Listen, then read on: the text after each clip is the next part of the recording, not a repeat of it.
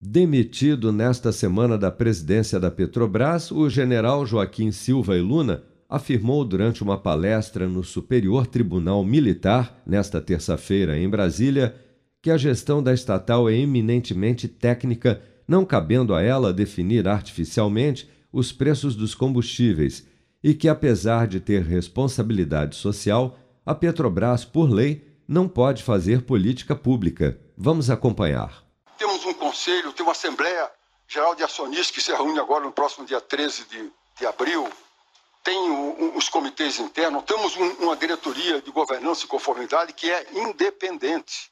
Ela é independente, é, é, é procurada por, por, por Red Hunt, entra na empresa, ele tem, ela é independente, tem, se liga com o conselho, se liga com qualquer um dentro da empresa e presta informação a, a quem gostar, seja outro. Né? Então, um órgão independente. Então, o que é que nós temos aqui? Uma estatal de capital aberto com 63% do capital privado.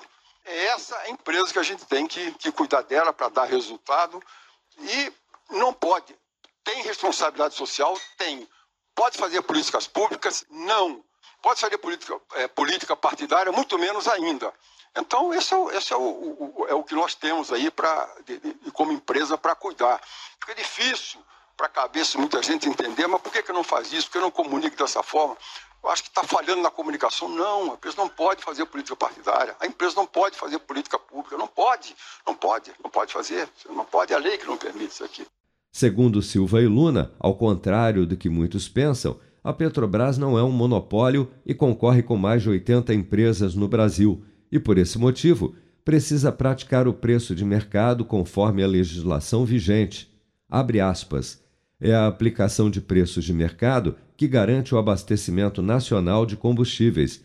Se não tiver preço competitivo, ninguém vai importar mais caro para vender mais barato no país e vai faltar combustível.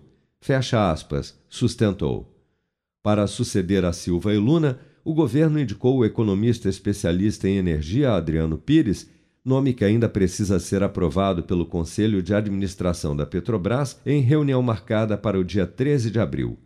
Sem mencionar a indicação, Silva e Luna se limitou a afirmar nesta terça-feira que uma andorinha só não faz verão e que as decisões tomadas pela Petrobras são coletivas e passam por várias instâncias dentro da companhia, dando sinais de que pouco ou nada deverá mudar na política de preços de combustíveis da estatal com a troca do seu presidente.